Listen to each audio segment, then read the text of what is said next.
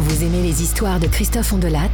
Pour vous et rien que pour vous, voici un extrait de l'histoire de demain. En 2017, à Toulouse, Jean-Baptiste Rambla lacère au cutter Cynthia Lunimbu. Il l'a quasi décapite. Jean-Baptiste Rambla ne connaissait pas sa victime. Il a cédé à une pulsion violente et c'était la deuxième fois.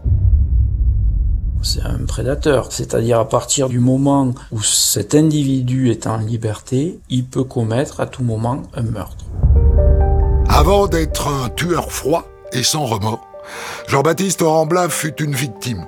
Dans une affaire très médiatique des années 70, sa sœur, Marie Dolores, a été enlevée sous ses yeux et tué par Christian Ranucci. En 1974, Jean-Baptiste, alors âgé de 7 ans, est l'unique témoin de l'enlèvement de sa sœur Maria Dolores.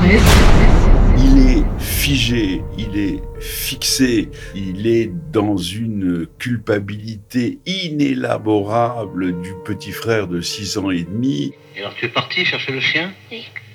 Et ta sœur est restée avec le monsieur Oui. Et quand tu es revenu, le monsieur n'était plus là Et ta grande sœur non plus Non. Et il a été élu par son père dans ce combat qui a été le combat de toute la vie de son père et qui va devenir le sien. Et il n'a jamais pu s'en dégager pour avoir tout simplement sa vie propre. On de la raconte. Côte B sur Europe 1.